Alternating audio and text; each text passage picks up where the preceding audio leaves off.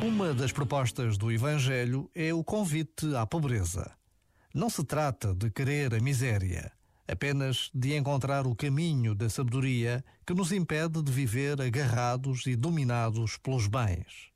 Trata-se de não procurar na marca de um carro ou de uma camisa o estatuto de que nos julgamos merecedores. Este momento está disponível em podcast no site e na app.